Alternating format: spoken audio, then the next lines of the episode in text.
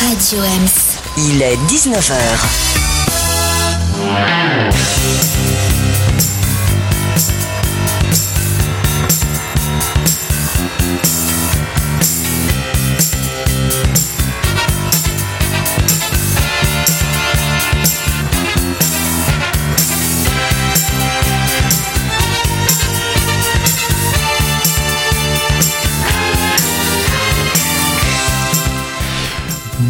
Bonsoir à toutes et tous et bienvenue dans Associativement Vôtre sur Radio Ems, l'émission mensuelle qui donne la parole aux associations de l'Est parisien tous les jeudis de 19h à 20h.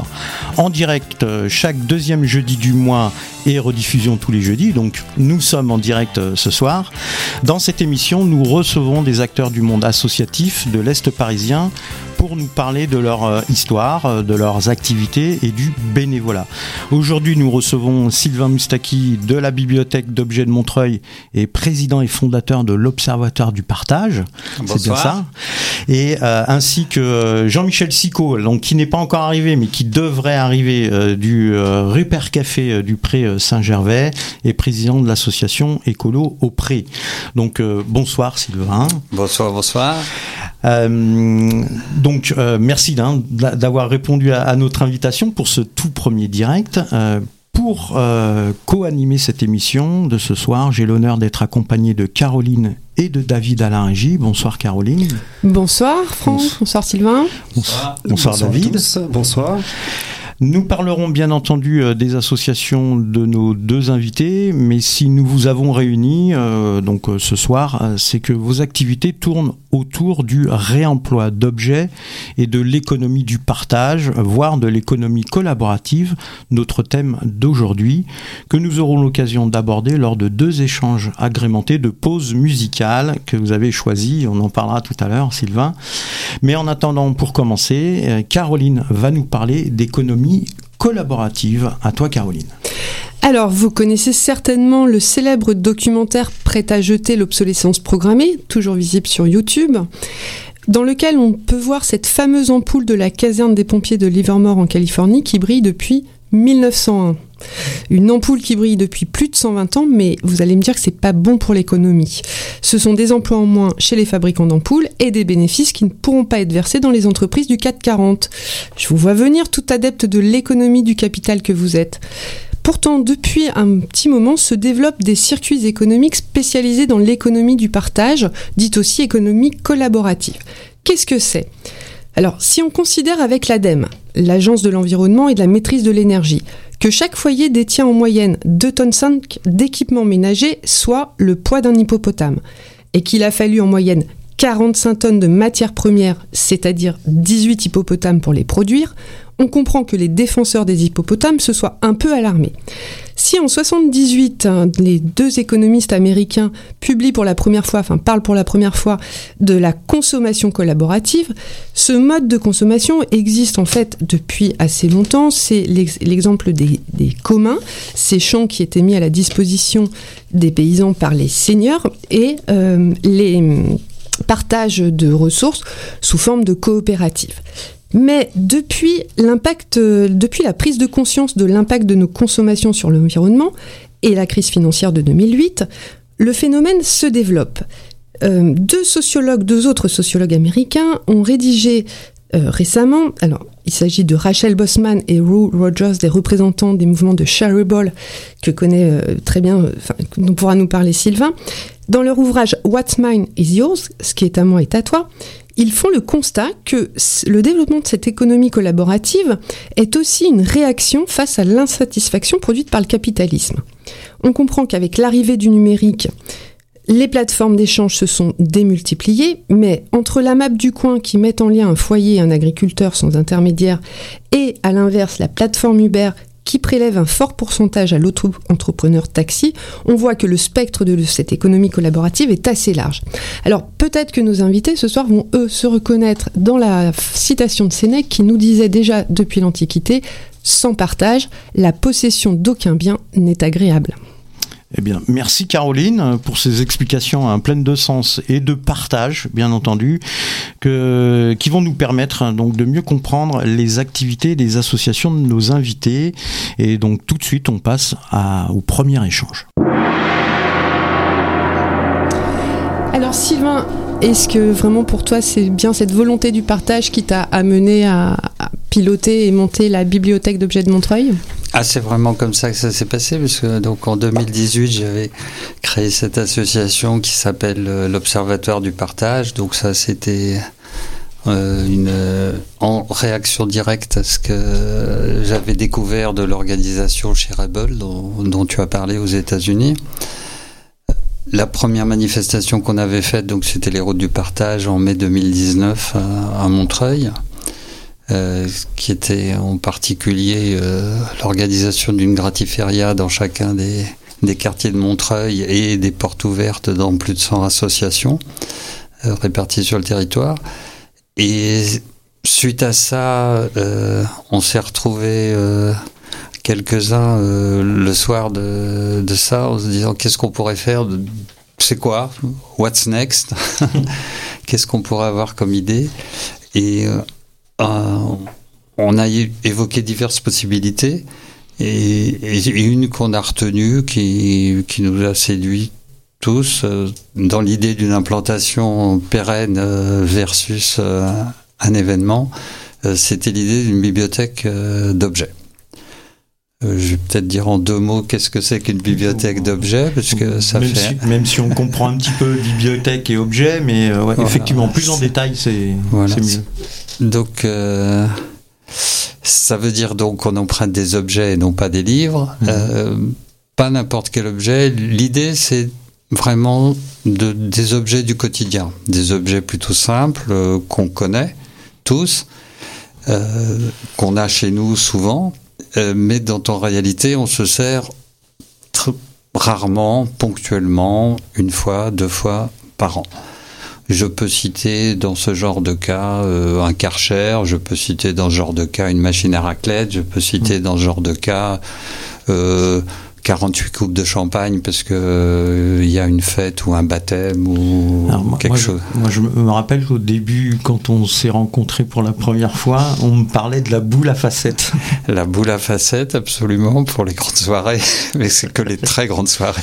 ah oui, parce que c'est un objet, c'est un objet qu'on qu'on n'utilise pas euh, énormément dans l'année non plus, quoi. Le, voilà. La facette. C'est ça, ou un lit bébé parce que ta cousine arrive de province avec son petit dernier et que, euh, bon, voilà, qu'est-ce qu'on va faire avec? Donc, l'idée, c'est ça, des objets du quotidien. Alors, est-ce que c'est vraiment la peine de les acheter pour s'en servir deux fois par an et d'être embêté le reste du temps à devoir les mettre au fond de la cave où ils vont s'accumuler et participer euh, à engrosser l'hippopotame euh, dont parlait Caroline à l'instant? Donc l'idée et euh, d'éviter des déchets d'une part en amont parce que ça évite d'éviter de d'acheter donc de fabriquer des objets dont l'utilité est discutable et en aval, ça évite des déchets derrière. On sait par exemple que l'emploi d'une perceuse neuve a une durée d'emploi de, 18 à 20 minutes euh, par foyer. Voilà, alors c'est une statistique euh, très utilisée internationalement, dont j'ai recherché une origine un petit peu euh, écrite, tangible. Je, donc je, l'ai vu cité par beaucoup de gens, mais j'ai pas trouvé, je dois dire honnêtement, l'étude qu'il a qui a établi ce chiffre-là, mais je pense que enfin, ça ne choque personne quand on dit ça, parce qu'effectivement, euh, moi je connais des tas de gens, à commencer par moi-même, qui vont faire deux trous dans l'année. quoi. Hmm. Euh, donc. Euh, donc des objets à utiliser. Est-ce que comment vous avez envisager la bibliothèque avec euh, euh, comment est-ce que matériellement vous avez la possibilité de stocker énormément d'objets et, comment se fait le choix des objets de la bibliothèque en fait? Alors il y a donc un petit historique. Euh, d'abord il faut dire que maintenant à ma connaissance il y a à peu près 400 bibliothèques d'objets dans le monde. Donc c'est pas ça fait pas la révolution, mais c'est quand même. C'est pas, pas tout à fait anodin. C'est surtout réparti dans dans plus d'une trentaine de pays. Donc bon voilà, il y, a, on va dire qu'il y a l'ébauche d'un mouvement. je pense que ça a une particularité intéressante dans dans la recherche de nouvelles solutions économiques au sens où il y a beaucoup de recycleries. Enfin, les recycleries rachètent les objets et les revendent. Mhm. Euh, enfin, les remettent en état, les revendent. Mais donc restent dans une logique de propriété individuelle de l'objet. alors, que vous, c'est bien l'idée du partage. La logique, c'est la, la tout à l'heure. mutualisation des ressources. Voilà. Voilà. C'est que il n'y a pas de raison d'être propriétaire. Euh, il y avait une phrase euh, qui résumait ça et qui disait J'ai pas besoin d'une perceuse, j'ai besoin d'un trou dans le mur. Mhm. Donc, on a besoin de pouvoir utiliser l'objet quand on en a besoin, mais en fait, d'en être propriétaire, ça n'apporte pas grand-chose. Mhm. Par contre, l'idée de devoir en être propriétaire, effectivement, amène à cette multiplication infinie, puisque tant que vous n'avez pas l'objet, eh ben, il y a quelqu'un qui a envie de vous le vendre dans le système actuel. Alors ça, c'est donc le fondement historique, si je puis dire. Euh, la mairie de Montreuil était impliquée dans le dans cette réflexion et voyait d'un très bon œil la, naissance de quelque chose de ce type à Montreuil. Je pense qu'effectivement, sociologiquement, Montreuil est une bonne ville. Euh, pour développer ce genre d'initiative. Et donc, elle nous a proposé euh, un bâtiment euh, exceptionnel euh, par ailleurs, historique dans Montreuil, que beaucoup de gens connaissent, puisque c'est l'ancien centre de santé Savatero. Oui. Qui a, été, oui, qui a été un centre de santé municipal pendant très très longtemps et qui était une école élémentaire encore avant. Ah ça je savais pas. Si, d'après ce que d'après ce qu'on m'a dit. D'accord. Mais en tout cas euh, c'est assez rigolo parce qu'il y a très régulièrement des gens qui viennent. Ah j'ai travaillé ici ou ah je me faisais soigner ici ou ah j'accompagnais ma mère ici. Euh. Hmm. Bon voilà il y a. Donc c'est effectivement un bâtiment euh, qui a une histoire un peu affective dans Montreuil. Et donc ça c'est et suite au déménagement du centre de santé dans la nouvelle tour Altaïs, euh, donc ce bâtiment était vide pendant quelques temps et combien de temps ça je ne sais pas encore exactement, mais en tout cas était disponible et donc euh, la municipalité nous l'a proposé et euh, on était ravis évidemment et en même temps c'est un bâtiment de 600 mètres carrés en mmh. vrai, grand donc il faut y faire des choses. Voilà, donc on, on a commencé à réfléchir à avoir euh, non seulement la bibliothèque d'objets au sens strict, mais toute une série d'activités autour, euh, axées sur euh, réduction des déchets, réemploi, partage, mutualisation des ressources, transmission de savoir. Alors moi sur, sur, sur ça, je, je, voudrais qu'on parle de de cette régénération de piles. Oui. Donc là, on parle bien de piles et pas de batteries, de petites batteries qui se rechargent comme euh, voilà, on peut acheter euh, euh, un peu partout. Là, c'est bien des piles type alcaline hein, qui, se, qui se régénèrent. Parce qu'il y a la possibilité de le faire en fait. Depuis toujours, il y a eu la possibilité de régénérer des, des piles alcalines, mais personne ne le savait. Et donc vous, vous avez ça à, à l'accueil de la BOM. Voilà. Alors, c'est une histoire euh, qui mérite d'être racontée.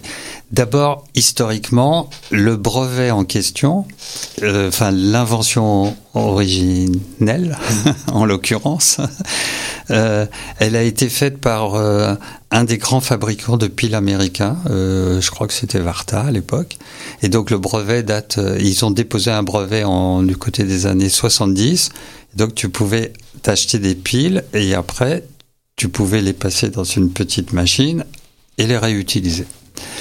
Euh, au bout de quelques années, exactement comme a expliqué Caroline, ils ont pensé que c'était finalement pas une très bonne idée. C'est comme le coup de, du pneu increvable. Mhm. Donc ils ont mis euh, sous le tapis euh, leur propre invention et ça a complètement disparu des écrans radars de tout le monde. Donc on achète des piles, on jette des piles, tout va bien, euh, etc. Pas cher, formidable, longue durée, dur. Bon. Alors, qu'en fin, de compte, euh, alors qu'en fin de compte, quand on les jette, euh, on peut, on peut les encore un peu les réutiliser. Alors pas qu'un peu. Donc là-dessus arrive mon ami Cédric Carl et un certain nombre de gens qui ont un petit côté Géo trouve tout, Mhm. Et qui ont écrit d'ailleurs un, un bouquin passionnant sur les vieilles inventions qui sont tombées dans l'oubli, mais que finalement, ça serait pas du tout euh, idiot de réutiliser dans le contexte actuel. Rétrofutur. Hein? L'ouvrage s'appelle Rétrofutur. Exactement, Voilà, rétrofutur, à la bibliothèque. Absolument.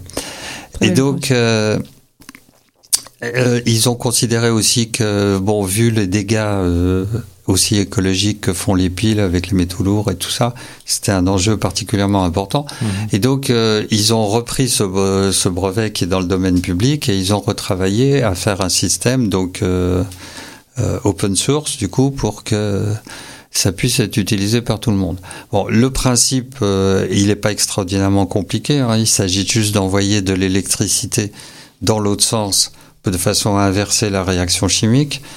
Le problème juste, c'est que les piles ne sont pas conçues, construites pour pouvoir supporter du 220. Donc si juste tu balances de l'électricité comme ça, la pile saute et ça marche Bien pas. sûr. Et donc, euh, il y a un microprocesseur qui envoie juste des micro-impulsions, de façon à ce que ne Oui, pas excéder la résistance. C'est pas du tout le même processus que des, des piles rechargeables. euh, C'est pas du tout la même chose. Non. Hein, donc, Donc, faut, on- faut on- bien, faut bien dire aux auditeurs et aux auditrices, ne prenez pas vos piles alcalines et vous les mettez dans le chargeur de batterie. Euh, non, non, ça, c'est pas bon ça. Ça hein. va pas marcher. Ça va pas marcher. Donc ça fonctionne par micro-impulsion et ça prend 7-8 heures. Donc ça c'est un petit du coup puisque ça ne ça se recharge que très lentement. Donc euh, la, la dernière précision importante à donner c'est que quand tu jettes 4 piles, il faut savoir que sur les 4 que tu jettes statistiquement, enfin si tu en jettes 1000 on va dire, il y a un quart de ces piles qui sont neuves pratiquement. Il y a un quart de ces piles qui sont effectivement totalement euh, usées et aujourd'hui au moins, en tout cas avec cette technologie, on ne sait pas rien en faire, donc il faut l'envoyer euh, euh, aux organismes qui sont capables de traiter ça. Mais il y en a deux sur quatre qui sont réutilisables par ce système-là, c'est-à-dire on les met dans cette machine et on peut les réutiliser. C'est énorme, Je- 2 sur je- 4. Je confirme ce que tu dis parce que euh, en, en radio on utilise des petites piles bâtons pour les micros. Donc euh, j'ai des séries de, de piles en paire et j'ai ramené une vingtaine de piles à la baume euh, il n'y a pas si longtemps et sur les 20 il y en avait 10 qui étaient euh, non euh, vidés en fait et que je Ouais. pouvais réutiliser mais que je ne pouvais pas tester sur mes micros. Donc c'était un, un très bon processus de d'abord tester ces piles et ensuite de vous les laisser. Ouais. Et donc, si je puis me permettre, donc juste pour aller au bout de ça, on a, bon, on a été évidemment très séduit euh, par ce système euh, qui, qui peut avoir un vrai impact euh, écologique majeur, qui ne coûte pas très très très cher. C'est pas c'est pas un investissement euh, monstrueux. C'est un investissement de l'ordre de 50 à 70 euros si tu veux t'acheter un appareil pour mettre quatre piles à la fois. Et euh, bon, la station qu'on a mise à la Baume, qui est une station grand public, euh, ça nous a coûté 2000 euros. Donc c'est pas, tu vois, on parle pas de, de sommes euh, Ah oui. industrielles, si je puis dire. Et donc, on a mis ce système à la. Ça veut, et donc, les gens viennent, on teste leur pile. Si elle est quasiment neuve, on le rend. Mhm. Si elle est fichue, fichue, on l'envoie euh, aux organismes qui savent traiter ça. Si elles sont régénérables, ce qu'on fait, pour des raisons de praticité, on garde leurs piles, mais on leur donne en échange euh, des piles que nous, on a déjà régénérées, parce qu'on ne va pas leur dire de revenir 8 heures Oui, plus bien tard. sûr, bien sûr. Mais donc, on fait ça gratuitement. Je tiens à le dire, parce que je pense que je suis assez content de ça. Je pense que c'est une première mondiale, et bon, voilà, Et on a les vous- petites glorioles qu'on veut. qu'on Varta, ne vous a pas fait de procès du coup? Ben, le, mais non, parce que le, Le brevet, il est dans le domaine public maintenant. C'était, il a été déposé dans les années 70, donc euh, c'est 20 ans, donc c'est fini. Donc vous êtes des contourneurs de, de l'obsolescence programmée. Ben, en tout cas, moi, c'est pas moi qui ai inventé le système, encore une fois, mais je suis très heureux de participer à son développement, absolument. Eh ben justement, on parlait de gratuité. euh, euh, Est-ce que, euh, si je peux me permettre, Caro, je pose la question et après tu sur sur la question, bah, est-ce que est-ce que vous, tout c'est gratuit, c'est payant. Comment ça se passe le fonctionnement de la BOM alors, ça, pour, pour, les objets, hein, pour les objets, on parlera peut-être des autres activités après. D'accord. Alors, ça fonctionne. D'abord, je voudrais dire que sur les bibliothèques d'objets dans le monde, donc il y a à peu près tous les modèles économiques, mm. enfin tous. Il y a une grande variété de modèles économiques. Il n'y a pas un modèle économique. Il y, a, il y a à trouver le bon modèle économique adapté à l'environnement. Euh, pour commencer par un exemple que nous n'avons pas euh, suivi, euh, la bibliothèque d'objets d'Ottawa au Canada, tu payes 200 dollars canadiens à l'année mhm. et après c'est tout gratuit. Bon, nous on s'est dit que si on demandait aux gens à Montreuil de payer 200, de payer 200 euros d'adhésion, ça n'allait, on n'allait pas avoir beaucoup d'adhérents. Donc, le modèle qu'on a choisi, mais ça ne veut pas dire qu'il ne va pas évoluer, et très probablement il va évoluer euh, selon, euh, selon les, retours euh, des citoyens, selon les retours des adhérents, selon ce qu'on entend, selon les nécessités économiques qui peuvent aussi s'imposer à nous. Donc on a une adhésion à la BOM, ça c'est la première chose, c'est une adhésion à l'association. Euh, cette adhésion-là, elle a un prix euh, à aujourd'hui officiel de 10 euros. Mais si les gens veulent donner 5 euros ou si les gens même veulent donner 2 euros, on leur demande pas de justifier des ressources. bon, On ne veut pas que le prix d'adhésion soit bloquant du tout. Et ensuite, on a une location, un prix de location par objet qui est tarifé en fonction de la valeur de l'objet. Donc si l'objet vaut moins de 20 euros, c'est gratuit. De 20 à 50 euros, c'est 5 euros par semaine. Bon voilà. Et pour des objets qui valent plus de 1000 euros, c'est 50, objets, 50 euros par semaine. Voilà. C'est donc une tarification par semaine à l'objet selon la valeur de l'objet. D'accord. Ce qui me permet de te demander quels sont les objets les plus insolites qu'on vous a demandé Insolites? Des objets rares ou est-ce que vous avez eu des demandes très particulières euh, d'objets euh, justement courants, peu courants? Euh, Je pense que dans, les, dans l'ensemble, les gens ont très bien compris le, concept et le stock d'objets qu'on a, c'est aussi important de dire, c'est 90% des dons des mmh. gens qui ont donné des objets que justement, tiens, mais en fait, je m'en sers pas tellement, autant que ça puisse aussi servir à d'autres. Donc l'essentiel du stock s'est fait dans, dans une idée euh, généreuse, je dirais. Les 10% qu'on achète sont des objets soit qui ont besoin d'être d'une qualité professionnelle parce qu'ils tournent tout le temps, et dans ce cas-là, un objet euh, de, de, de, premier prix, si tu veux, au bout de deux ou trois fois, il, il va tomber en panne. Donc il y a des objets qui tournent vraiment beaucoup et où il y a besoin d'avoir du bon matériel, ceux-là, on, les a achetés, des objets professionnels. Et on achète aussi des objets euh, rares ou chers, puisque déjà, voilà, euh, que précisément, ça c'est une autre utilité, je dirais une utilité vraiment sociale, juste les objets que tu peux pas te payer. Bon, je veux dire, voilà, on a un projecteur qui, qui vaut 3000 euros, ça permet de faire un certain nombre de choses. Tu vas pas acheter sans doute un projecteur à 3000 euros pour une soirée, probablement pas même si il y a sûrement des gens qui peuvent le faire, mais enfin la plupart des gens ne peuvent pas le faire. Alors les j'ai pas de en fait, on cherche à acheter des fois des objets parce qu'on nous dit eh, mais vous avez pas ça? On a dit tiens, non, on n'a pas ça. Euh, Bon, je t'en donne un qui est sur notre liste d'achat. Alors, euh, je vais dire, peut-être il est insolite, mais enfin, c'est un peu triste. On s'en passerait, mais bon, vous avez peut-être suivi, vous avez certainement suivi, en journaliste que vous êtes, que euh, il semblerait que malheureusement 10% des foyers français soient infestés par des punaises de lit. Oui, tout à fait.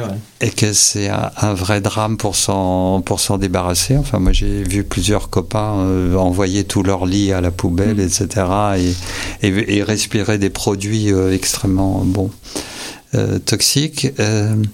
Donc il y a une chose qui est efficace contre ça, c'est des nettoyeurs vapeur qui envoient de la vapeur à 70 degrés euh, il se trouve que ça coûte 700 euros, l'objet en question, et que euh, il y a quelques sociétés spécialisées, entre guillemets, anti-nuisibles, etc., euh, qui les loue genre 50 euros la journée et que il y a une liste d'attente de 6 mois. Mm. Voilà. Donc on a dit qu'on allait acheter un objet comme ça. Sinon, j'ai pas de, de, trucs euh, extraordinaires. Non, c'est des trucs de fête qui vont te faire marrer. C'est les machines à fumer, euh, les guirlandes, euh, euh des Bon, il y a pas d'objets extraordinaires. Je veux dire, encore une fois, l'idée, c'est d'avoir plutôt des objets simples, mais qui puissent tourner beaucoup. Visuel, courant. Ouais. Alors, justement, ben, comme on parle d'objets et puis euh, de guirlandes, alors on est un peu dans le côté festif, euh, on, arrive à notre pause musicale, notre première pause musicale, euh, que tu as choisi, Sylvain, qui, le titre, c'est Les objets de Philippe Catherine. Donc, pourquoi Pourquoi ce titre-là?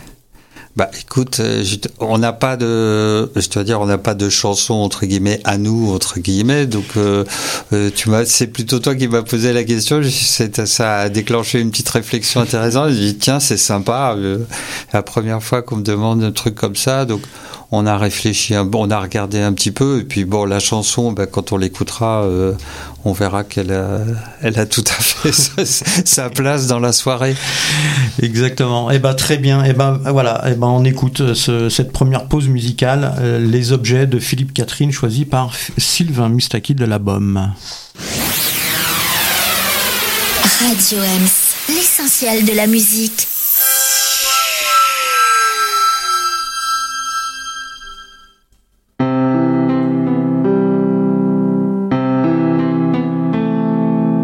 Tous ces objets qu'on a connus, à qui vont-ils appartenir? Que vont-ils devenir? Ça, je n'en sais rien. Oui, l'harmonica, je vais jouer l'harmonica, mais ces outils pour quel jardin? Je n'en sais rien. Qui lira ces bouquins? D'histoire qui sourira dans son miroir et les habits, je n'en parle pas, qui portera ce blouson là. Ce que je veux pas, c'est croiser quelqu'un qui l'a sur le dos. Je tuerai ce salaud ou j'en sais rien. Les objets vivent plus longtemps, les objets vivent plus longtemps que les gens pas toujours évidemment.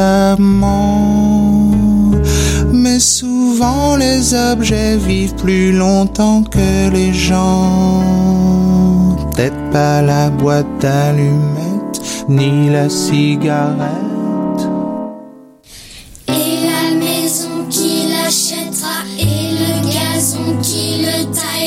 Sa fenêtre ils ouvriront, sa porte ils refermeront, puis un jour ils mourront et ceux qui resteront revendront. Ça durera combien? Je n'en sais rien.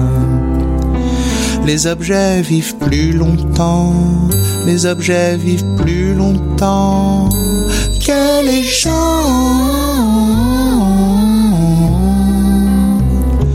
Pas toujours évidemment. Mais souvent les objets vivent plus longtemps que les gens.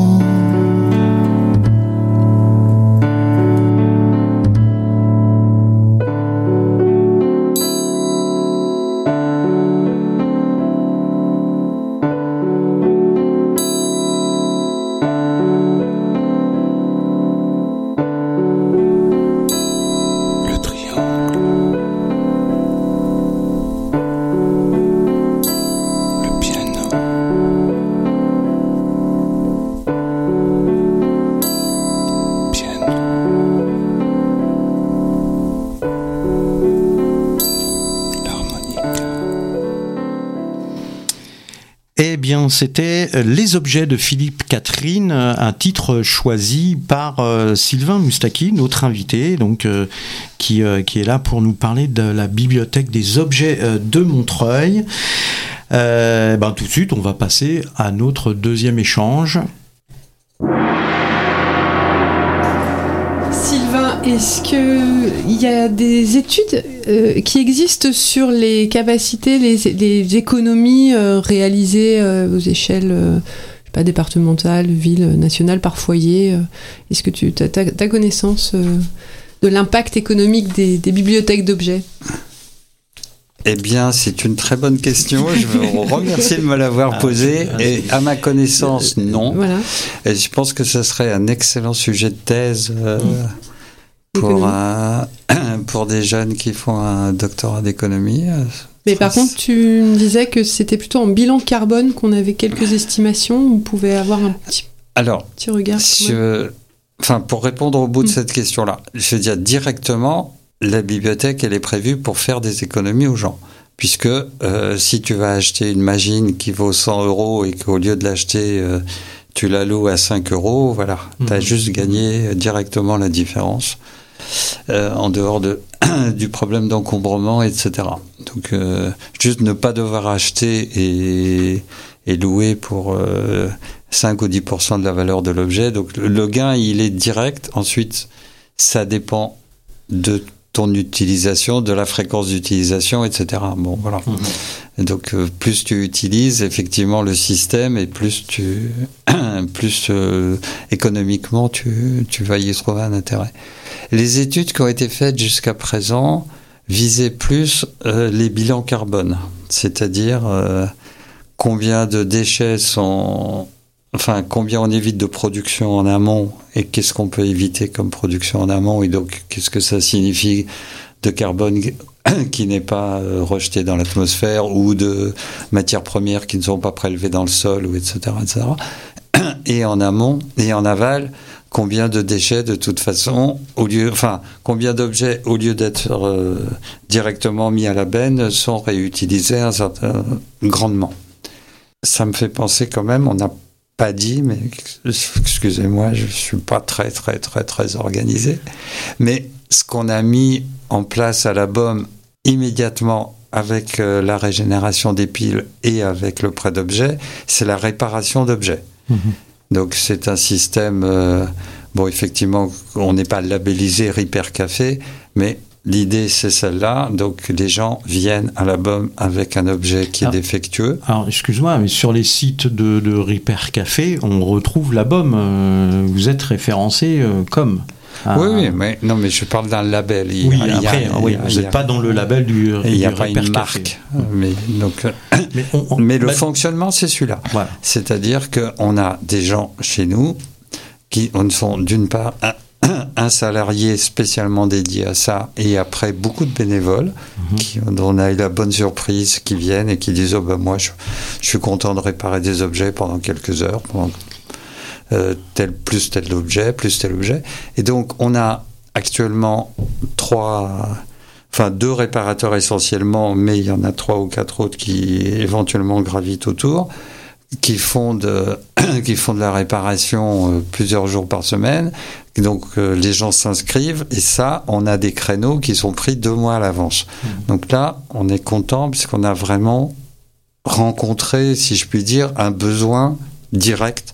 Alors, c'est que des petites choses, enfin pas que des petites choses, mais essentiellement des petites choses parce que il y a aussi l'aspect transport après qui intervient. Et, des, petites choses, c'est-à-dire un, Alors, poste, de radio, euh, un aspirateur. C'est poste de radio, aspirateur, euh, machine à café, bouilloire, grille-pain.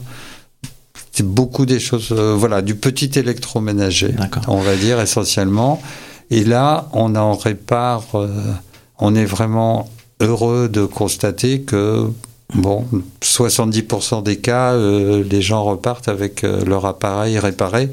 Et aussi parce que dans beaucoup de cas, c'est juste une bêtise, entre guillemets. C'est un défaut d'entretien, c'est-à-dire il y a du tartre qui s'est bloqué quelque part, mmh. euh, il y a un petit fil qui s'est débranché quelque mmh. part. C'est souvent pas grand-chose, sauf qu'on a tellement perdu le réflexe globalement de dire tiens je prends mon tournevis et j'essaye d'ouvrir le truc et de voir ce qui se passe avec cette petite problématique que souvent les vis sont faites de telle façon que tu peux pas les démonter parce que bon. Voilà, ou alors faut acheter des tournevis qui coûtent très très cher. Exactement, oui, parce que bon, donc euh, ça, là, on rentre dans le discours de l'obsolescence programmée. Mais sinon, il y a donc beaucoup d'appareils où c'est en réalité pas grand-chose, et ça pourrait même être fait par les gens personnellement sans avoir une compétence particulière. Mais on a perdu ce réflexe, on a une espèce de peur de juste d'arriver devant la machine et de l'ouvrir. Donc l'intérêt de l'atelier, c'est effectivement de montrer aux gens qu'en fait c'est pas tellement compliqué, qu'il y a une petite, euh, il y a une espèce de petite marche à franchir, euh, qu'on les aide à faire, on les accompagne là-dedans. Euh, et puis après, bon, il y a des cas, effectivement, il faut changer une pièce. Mhm. Donc ça, on leur dit, bah, c'est vous commandez telle pièce et puis ils peuvent éventuellement revenir et à ce moment-là, on, le- on les aide à installer la pièce.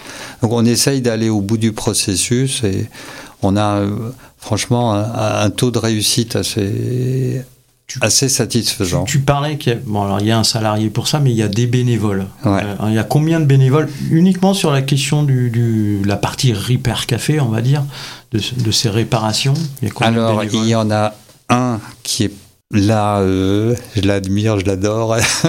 il est là, euh, je vais dire, à mi-temps, Mhm. vraiment à mi-temps. Ouais. euh, et de façon 100% bénévole. Bon, il s'appelle Nicolas. Je sais pas si tu m'entends, Nicolas. Merci, bravo. et, et on en a quatre autres qui viennent régulièrement. Euh, dont un qui est spécialisé plus en électronique, on apprécie parce que ça c'est un savoir-faire euh, quand même euh, un peu pointu pour le coup. Hmm. Voilà. Ça, c'est on va dire l'équipe de base, mais qui, enfin voilà, je- j'espère qu'elle va grandir encore parce et que ils sont venus comme ça spontanément ou c'est vous qui, a fait, qui avez fait des appels à candidature ou pour dire vous recherchez des personnes, des bénévoles pour la réparation? On fait régulièrement des appels à bénévoles d'une façon générale en disant on a besoin de ceci ou de cela. On cherche des gens qui auraient du temps pour participer à développer ce projet, puisque de toute façon, par nature, c'est un projet citoyen. Ça ne peut pas vivre sans une implication des gens. Euh, je pense pas qu'on ait fait d'une. euh, je me souviens pas d'avoir spécifiquement cherché un, un réparateur. Ils sont effectivement venus euh, d'eux-mêmes. C'est super. c'est le meilleur des cas de figure. Dans cette émission associativement vôtre, on cherche aussi à sonder euh, les engagements, l'engagement des, des bénévoles en fait. Qu'est-ce Ouais. que tu vois comme euh, que- euh, pourquoi il y a ce bénévolat? Pourquoi euh, ton équipe elle vient? Qu'est-ce qui qu'est-ce qui crée? Qu'est-ce que tu est-ce que tu vois un point commun entre les bénévoles que tu as qui travaillent à la Baume et, et, et- et ailleurs aussi, parce que je sais que tu as aussi d'autres associations. Mais qu'est-ce que tu peux définir du bénévolat? Est-ce que tu vois s'il y a une... Oui, je. Quoi on fait du bénévolat en fait? Alors, de ce que je vois, euh, alors il y a deux choses. Je dirais que bénévolat, c'est dans l'aspect. Ce qui m'intéresse le plus, euh, enfin, ou ce que moi je ressens en premier, ça veut dire qu'ils ont du temps disponible. Voilà. Que soit parce que ils, ont du temps disponible pour ça. Et après, euh, c'est pas une histoire tellement d'argent, mais c'est une histoire d'avoir envie de participer à, à une aventure citoyenne, d'une part, et d'autre part, de se sentir concerné par euh, un, quand même euh, ce que la BOM essaye de d'être un bout de un petit bout de la réponse ou un bout de la recherche euh, avec d'autres, à- d'ouvrir de nouvelles pistes, de nouvelles voies. Donc voilà, il y a une aventure, il y a une aventure. Je pense que les gens qui viennent, c'est pour se dire qu'ils ont envie d'être acteurs à leur niveau, localement, avec les moyens dont ils disposent. Euh, ils ont envie de faire quelque chose pour euh, leur pour euh, leur collectivité et pour l'espace où ils vivent. D'ailleurs, euh, la raison pour laquelle j'ai fait ça, moi aussi, c'est celle-là. C'est- Le sens, ce qu'on disait, le sens du partage, euh, voilà, tout simplement. Oui, absolument. Carou Alors justement, tu nous, enfin, tu nous parles des, des bénévoles. Euh, Il y a d'autres ateliers à la Baume? Je sais qu'il y a tout un étage en haut où il y a des... Alors, il y a beaucoup d'ateliers. Euh, il y a des ateliers dans, en menuiserie. Euh, il y a des ateliers de couture, il y a des ateliers de, réparation d'objets. Des fois, on accueille des classes. Euh, on fait de la sensibilisation beaucoup. On essaye de, recevoir des jeunes enfants et de leur expliquer un peu qu'est-ce que qu'est-ce que ça veut dire et pourquoi ils sont concernés par euh, cette situation. Je veux dire, enfin, on cherche toujours à garder l'équilibre entre euh, malheureusement quand même une sensation d'urgence qui est en train de monter, je pense, euh, au niveau global, et que effectivement il y a des nouvelles attitudes et de nouveaux comportements adoptés. Et après, on essaye de voir aussi que ça ne peut déboucher sur quelque chose de positif pour l'ensemble de la population ou pour la majorité de la population que justement dans une idée de partage. C'est ça l'autre chose et que il est clair qu'on a un discours, ça s'adresse pas euh, aux milliardaires de, de la planète. on, a, on, a, un discours qui, enfin un discours, une attitude, un comportement, une recherche. On dit, on a des gens, on parle des gens de Monsieur Tout le Monde, voilà, de français moyen euh, qui voilà les, qui voit sa situation se dégrader quotidiennement parce que les enjeux écologiques euh, on les voit les souffrances que ça induit les problèmes qui sont là. Et donc on essaye d'apporter une réponse euh, qui est basée sur le fait que ben, ensemble on s'en sort mieux. Vous voyez vraiment tout type de Montreuillois venir? Des grands des petits des riches des pauvres? Ou tu constates que c'est une population un peu homogène euh Écoute, j'ai pas fait de. Bon, encore une fois, je demande pas des, des, je ne demande pas des. Des, des fiches, des fiches, des fiches d'impôts, mais non, non, je suis vraiment extrêmement content. Je, de, enfin, nous sommes fiers, je dirais, de pouvoir dire, c'est pas les bobos qui viennent. Voilà, j'ai rien contre les bobos. Enfin, moi, je pense que je suis catalogué bobo de base. Euh, pour beaucoup de gens, donc euh, je ne suis pas là. Mais je vois les gens qui viennent, c'est beaucoup de gens, euh, on va dire simples, euh, en tout cas avec des moyens financiers limités, et à qui on apporte une aide réelle et directe. Et bon, voilà, on a ce plaisir, on se dit que oui, on, pour un peu, on aide un peu des gens. Euh, on parlait de bénévoles tout à l'heure, donc mmh. justement s'il y a des gens qui nous écoutent et, qui ont envie d'être bénévoles, pas forcément pour euh, les réparations, mais pour euh, participer à, la à l'allocation des objets, à, accompagner sur, sur les piles régénérées, faire mmh. l'accueil, etc. Il y a de nombreuses possibilités de, de, de, vous aider, de vous accompagner. Comment on fait pour vous contacter? Eh ben, on, se, euh, on va voir le site bom93.com où donc il y a un contact, on, nous envoie un email, on nous téléphone, on vient nous voir euh, de, rue Girard au métro Croix de Chavaux. Euh, on est là, on est disponible, on est toujours content d'accueillir de, nouvelles personnes. BOM, c'est B-O-M. Voilà, 93. BOM, la bibliothèque d'objets de mon travail. BOM93.com. D'accord. Euh, combien de personnes euh, bénéficient de tous les services, on va dire, que, que vous faites? Alors, avec la réparation, les objets, euh, etc. Puis il y a d'autres activités, on va en parler, mais au, global.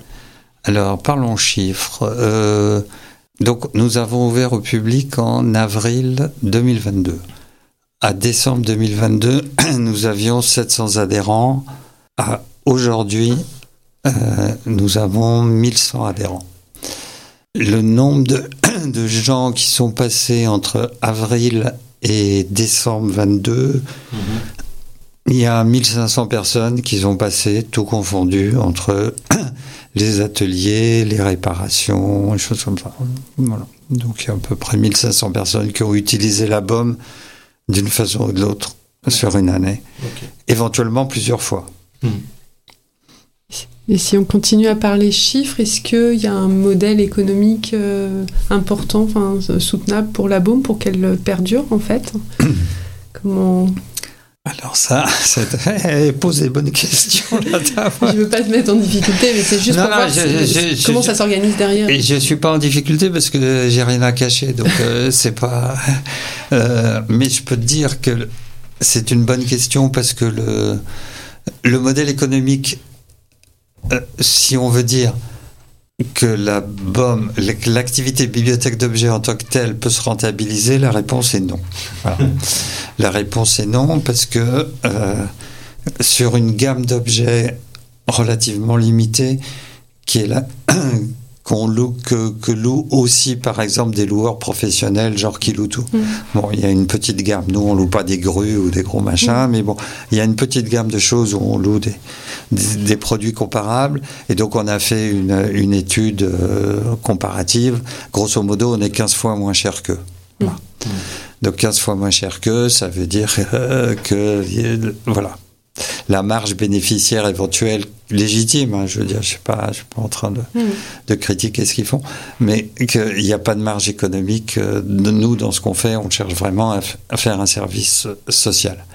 Et donc, euh, actuellement, les locations de la bibliothèque, d'objets de la bibliothèque, représentent 10% de nos recettes on va dire, ou mm. de nos frais de fonctionnement, plus mm. exactement pour le dire comme ça.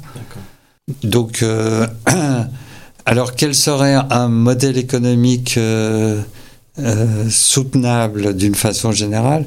Je, pense que ça dépend entièrement de l'implication des pouvoirs publics. Mm.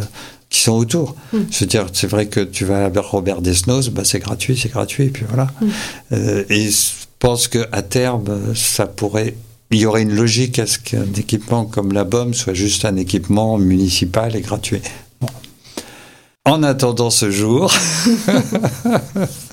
en, attendant ce jour, euh, nous, on, cherche à équilibrer euh, entre euh, bah, les différentes ressources. alors, c'était pas du tout dans le projet initial, mais les locations d'espace mhm. euh, se sont trouvés être euh, une ressource. On a eu deux tournages euh, à la BOM. la semaine dernière, il y avait Blanche Gardin dans les locaux. Ah. On était contents, c'était sympa. bon, voilà, donc ça, ça, il se trouve que ça, ça a fait un peu des ressources. On loue un peu des espaces pour des. Je sais pas, il y avait Emmaüs cet après-midi qui y avait, une, avait besoin d'une salle de mm. travail. Bon, voilà. Donc les locations d'espace représentent une bonne partie de. Ou les sous-locations, plus mm. exactement, puisque nous, on est locataire principal. Mais les sous-locations ont, représenté une partie importante de notre activité, ce qui est à la fois sympathique, ça amène du monde, ça génère un peu des, des revenus, ce qui est un peu étonnant pour nous parce qu'on ne s'était pas vu comme ça au mm. début. C'est donc c'est quelque chose qui est arrivé en marchant. Et donc, euh, pour répondre complètement à ta question, j'espère que tu me réinvites d'ici un an et que j'ai une réponse un peu plus structurée. Mais on s'est inscrit dans euh, plusieurs processus d'accompagnement. Mm. Euh, il y a le, vous avez sûrement entendu parler du DLA. Mm. Voilà, donc on s'est inscrit dans des processus d'accompagnement pour essayer de réfléchir à qu'est-ce que, comment pérenniser une activité qui, par nature, n'est pas une activité commerciale et qui, mhm. par nature, n'est pas une activité euh, mhm. rentable. Donc ça suppose évidemment des subventions. Bon, il se trouve qu'on a eu des subventions de démarrage parce que le projet est séduisant. Mhm. Je, pense que le projet est séduisant, l'idée du projet est séduisante. Euh, mais ça veut dire aussi un accompagnement financier. Donc euh, voilà. Donc on est en train d'y travailler. Euh, on a quand même réussi à avoir une visibilité financière sur les deux premières années d'exploitation. C'est pas rien pour mhm. une association qui est jeune et et qui débute. Et, et, pour le reste, je te dis rendez-vous au prochain. Donc on peut se réjouir de, fêter dans l'année prochaine les deux ans, puisque bientôt on va fêter les un an. Tu, nous, en, tu nous en diras plus. Euh. Voilà, juste après, euh, bah, on a une deuxième pause musicale. Voilà, cette fois-ci, c'est, c'est Caroline qui a choisi cette pause musicale. Bah, la, complainte du progrès de Boris Vian euh, ne pouvait que s'inviter dans ce débat, puisque dès les années 50, euh, déjà, euh, ce chanteur nous, nous faisait l'état de la société de consommation qui, qui allait grandir devant, devant nous et, ruiner la planète finalement. Hein. Mmh. Maintenant, dans les vrais questionnements. Eh bien, très bien, eh ben, c'est parti. Radio l'essentiel de la musique. La complainte du progrès. Autrefois, pour faire sa cour, on parlait d'amour. Pour mieux prouver son ardeur, on offrait son cœur. Maintenant, c'est plus pareil. Ça change, ça change. Pour séduire le cher ange, on lui glisse à l'oreille. Ah, Gudule, viens m'embrasser et je te donnerai un frigidaire, un joli scooter, un atomixer et du Dalopio, une cuisinière avec un four en verre, des tas de couverts et des pelles à gâteau, une tourniquette pour faire la vinaigrette, un bel aérateur pour bouffer les odeurs des draps qui chauffent, un pistolet à gaufres, un avion pour deux. Et nous serons heureux, autrefois s'il arrivait que l'on se querelle. L'air lugubre, on s'en allait en laissant la vaisselle. Maintenant que voulez-vous? La vie est si chère. On dit rentre chez ta mère et on se garde tout. Ah, Gudule, excuse-toi, ou je reprends tout ça. Mon frigidaire, mon armoire à cuillère, mon évier en fer et mon poêle à mazout, mon godasse, mon repas solimace, mon tabouret à glace et mon chasse-filou, la tourniquette, à faire la vinaigrette, le ratatine ordure et le coupe friture. Et si la belle se montre encore rebelle, on l'affiche dehors pour confier son sort au frigidaire, à l'efface poussière, à la cuisinière, au lit qui est toujours fait, au chauffe savate, au canon à patates, à les ventres tomates, à l'écorche poulet. Mais très très vite, on reçoit la visite d'une tendre petite qui vous offre son cœur. Alors on cède, car il faut qu'on s'entraide. Et l'on vit comme ça, jusqu'à la prochaine fois. Et l'on vit comme ça, jusqu'à la prochaine fois. Et l'on vit comme ça. Jusqu'à la prochaine fois. Et voilà, nous arrivons presque à la fin de cette émission. Merci Sylvain. Hein, ben, merci à vous. Merci euh, d'avoir euh, participé à cette émission et d'avoir pallié à l'absence de notre deuxième invité. Mais bon, il y a tellement à dire. Je pense qu'on pourrait passer des heures ensemble. Euh, cher Sylvain à, parler de l'album et, et, de tout ce qui tourne comme type d'activité, parce qu'on n'a pas, du coup, on n'a pas eu le temps de parler de toutes les activités. Donc là, c'est bientôt la fête des 1 an. oui, Est-ce que tu peux nous en parler un tout petit peu? Bah, Avec plaisir. D'abord, c'est samedi 30 septembre, c'est bientôt.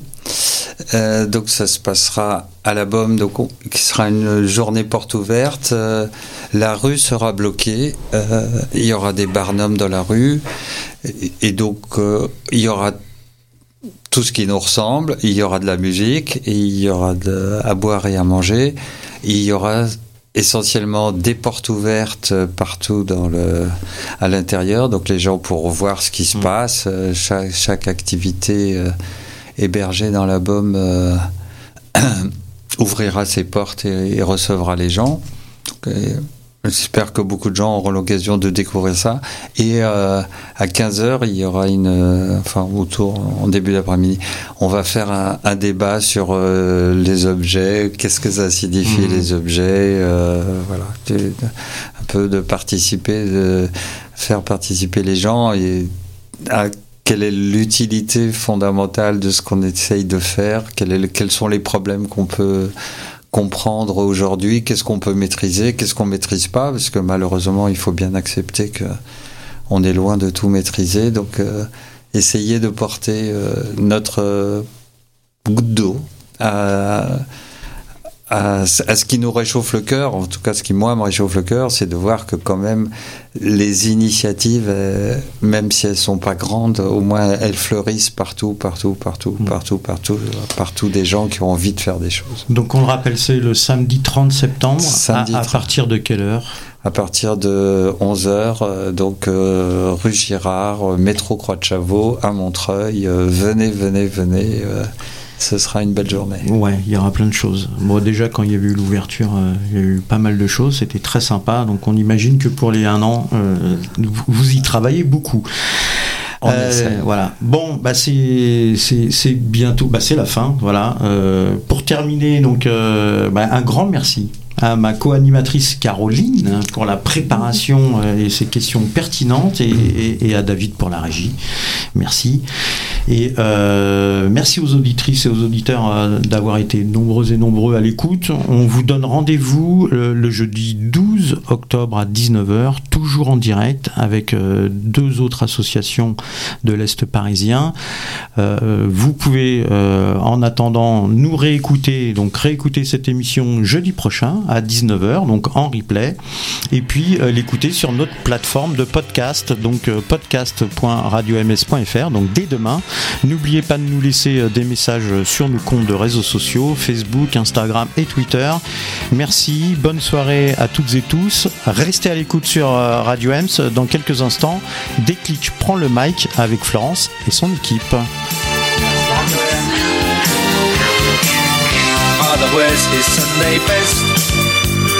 Mother's tired, she needs a rest. The kids are playing up downstairs. Sister's sighing in her sleep. Brother's got a date to keep, he can't hang around. Our house in the middle of our street. Our house in the middle of our our house. It has a crowd. There's always something happening and it's usually quite loud. Our mum, she's so house proud. Nothing ever slows her down and a mess is not allowed. Our house in the middle of our street. Our house in the middle of our our house in the middle of our street. Something tells you that you've got to in the middle of our Father gets up late for work. She sends the kids to school. Sees them off with a small kiss. She's the one they're going to miss in lots of ways.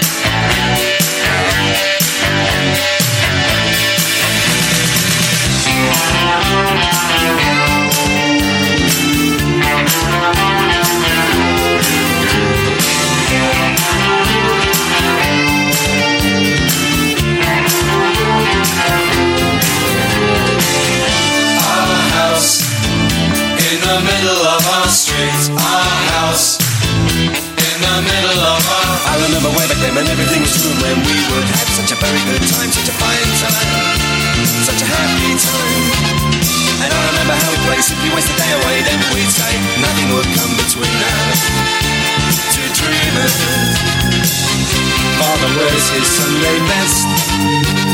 Mother's tired, she needs a rest. The kids are playing up downstairs. Sister's sighing in her sleep.